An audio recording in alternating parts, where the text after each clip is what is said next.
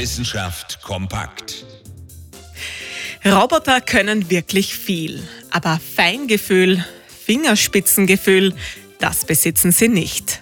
Deswegen sind Roboter auch noch lange nicht überall einsatzbereit. Zum Beispiel in der Textilindustrie, da wird viel mit weichen Materialien gearbeitet, die genau das erfordern. Fingerspitzengefühl.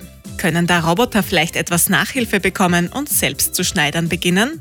Das haben sich die Technische Universität Wien und das Austrian Institute of Technology gefragt. In einer Zusammenarbeit haben sie spezielle Algorithmen entwickelt. Dann ist es auch schon losgegangen. Ein Roboter musste ein Objekt, einen kleinen Hasen, mit dünnen Streifen bekleben und das ganz ohne Falten zu werfen.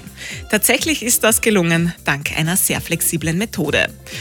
Trotzdem werden Roboter jetzt bestimmt nicht so schnell zu begeisterten Schneidern und Nähern werden. Worauf wir uns aber schon mal einstellen können, dass wir in Zukunft immer mehr mit Robotern zusammenarbeiten, auch dann, wenn Feingefühl gefragt ist. Interessante Themen aus Naturwissenschaft und Technik.